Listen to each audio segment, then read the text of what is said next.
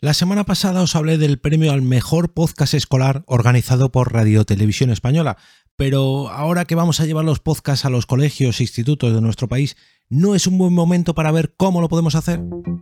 Nación Podcast presenta Al otro lado del micrófono, tu ración de Metapodcasting Diaria. Un proyecto de Jorge Marín Nieto. Hola, mi nombre es Jorge Marín y esto es Al otro lado del micrófono, un metapodcast diario en el que traigo noticias, eventos, herramientas, consejos y recomendaciones relacionadas con el podcasting en pequeñas dosis de 5 minutos. Bueno, en teoría, porque últimamente el tiempo se me va un poco de las manos y la semana pasada hubo dos o tres capítulos que sobrepasaron los 10 capítulos. En el concurso de podcast escolar de Radio Televisión Española del que os hablé la semana pasada, nos pedían trabajos de, como decía, 5 minutos por cada clase o cada categoría que quisiéramos presentar. Pero claro, esto sería tan solo, yo creo que una pequeña muestra de lo que sería un podcast propiamente dicho. Está claro que puede haber podcasts que duran solamente esos 5 minutos, como este, por ejemplo, el que estoy grabando, y que solamente tengan un capítulo, pero lo lógico es que tengan uno, uno no, un centenar, una decena de capítulos, digo yo, al menos en mi opinión, que mínimo que no sé, una temporadita de 10, 12. Ahora que los alumnos han descubierto este formato, ¿no sería un buen momento para aprovechar todo lo que el podcasting nos ofrece e implementarlo en el aula? Pues yo al menos creo que sí. Gracias al podcast podemos expresarnos un poco mejor en público, podemos mm, perder esa vergüenza o digamos perder ese miedo a hablar a más personas o hacerlo en un podcast o en un salón de actos. Podemos ayudarnos también de nuestro equipo, podemos trabajar junto a otras personas para mejorar nuestra comunicación y preparar, ahora sí, o investigar o estudiar un tema que posteriormente vamos a exponer, ya sea en ese equipo o en solitario, para lo que también es necesario que aprendamos a, mm, a resumir, a conceptualizar, a coger cuáles son los conceptos principales de cada tema que vayamos a exponer por no hablar del diseño sonoro, la edición de audio, las creaciones artísticas para las portadas, y en fin, un largo etcétera que nos trae todo el podcasting como bien sabéis.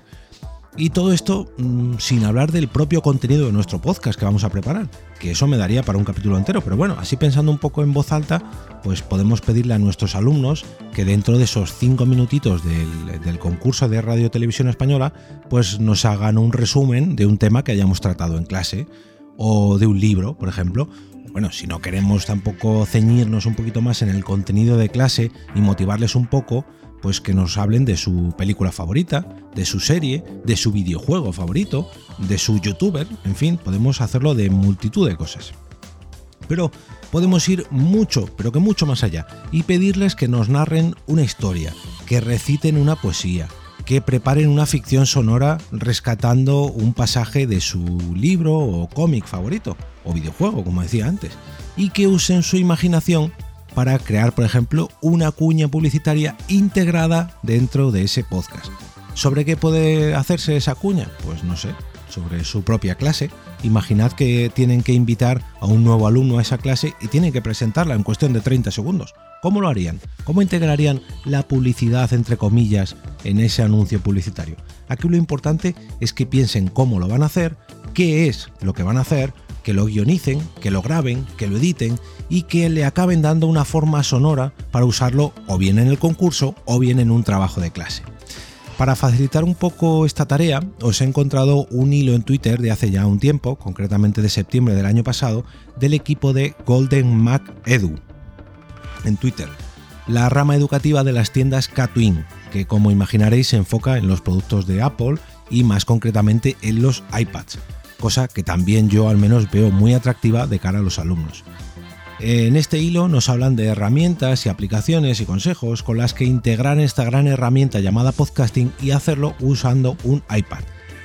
Que, bueno, a lo mejor eh, podemos utilizar otras muchas herramientas en otros muchos dispositivos, tanto de Windows como de Android, como de Apple, en fin, podemos hacerlo de una manera no tan digital, con una simple grabadora de audio o con una mesa de mezclas. Pero me daréis la razón en que un iPad es mucho más atractivo para que el público joven se interese en este tema y tomen la motivación necesaria para hacer un podcast con muchas ganas, ¿no? Bueno, el joven y el no tal joven, ojo, que yo conozco mucha gente que graba sus podcasts con un iPad y simplemente conectan un micrófono externo para que, bueno, mantengamos un poco las formas y, y nuestra voz suene lo mejor posible. ¿Y sabéis quién nos puede ayudar en ese sentido, en este tema de la voz y la comunicación? Pues precisamente nuestro patrocinador de hoy, ya que este episodio de Al otro lado del micrófono nos llega gracias a Borja Abad de oyesvoces.com. En su web nos ofrece clases de locución y de mejora frente al micrófono enfocadas directamente a los podcasters. Si alguna vez os habéis preguntado cómo podéis mejorar vuestra comunicación y hacer un poco más atractivo vuestro podcast de cara a los oyentes que están por venir, Borja puede ayudarnos hoy mismo. Además, como muestra, nos ha preparado un pequeño episodio, una pequeña pildorita sonora con 5 errores que cometemos los podcasters cada vez que nos pasamos a un lado o al otro del micrófono. 5 cosas que a lo mejor hacemos sin darnos cuenta y que deberíamos ya no corregir, sino evitar. Podemos a lo mejor incumplir alguna de ellas, pero yo creo que si las tenemos en mente nos van a ayudar y mucho. Al menos a mí, conmigo lo ha conseguido. Así que por favor os pido que entréis en oyesvoces.com barra otro lado o directamente en el enlace que encontraréis en las notas de este episodio. Os voy a dejar allí el camino para que sea un poquito más fácil. Si os ha gustado este capítulo y queréis verlo crecer un poquito más todavía, podéis ayudarme dejando una reseña en iTunes, un me gusta en la plataforma de podcast donde sea que lo estéis escuchando, o bien compartiéndolo por cualquiera de vuestras redes sociales. Yo personalmente estaré agradecido tanto si lo hacéis por esta vía digital, por cualquiera de estas vías, o incluso de una manera un poquito más tradicional. Si directamente vais a la persona que conocéis que le gusta el podcasting o es oyente de podcast, o a lo mejor quizás está pensando en crear su propio podcast y le dais a conocer este programa, eh, ya digo que es em, diario y en apenas 5 o 10 minutitos eh, cada día de lunes a viernes. Y ahora me despido y como cada día regreso a ese sitio donde estáis vosotros ahora mismo, al otro lado del micrófono.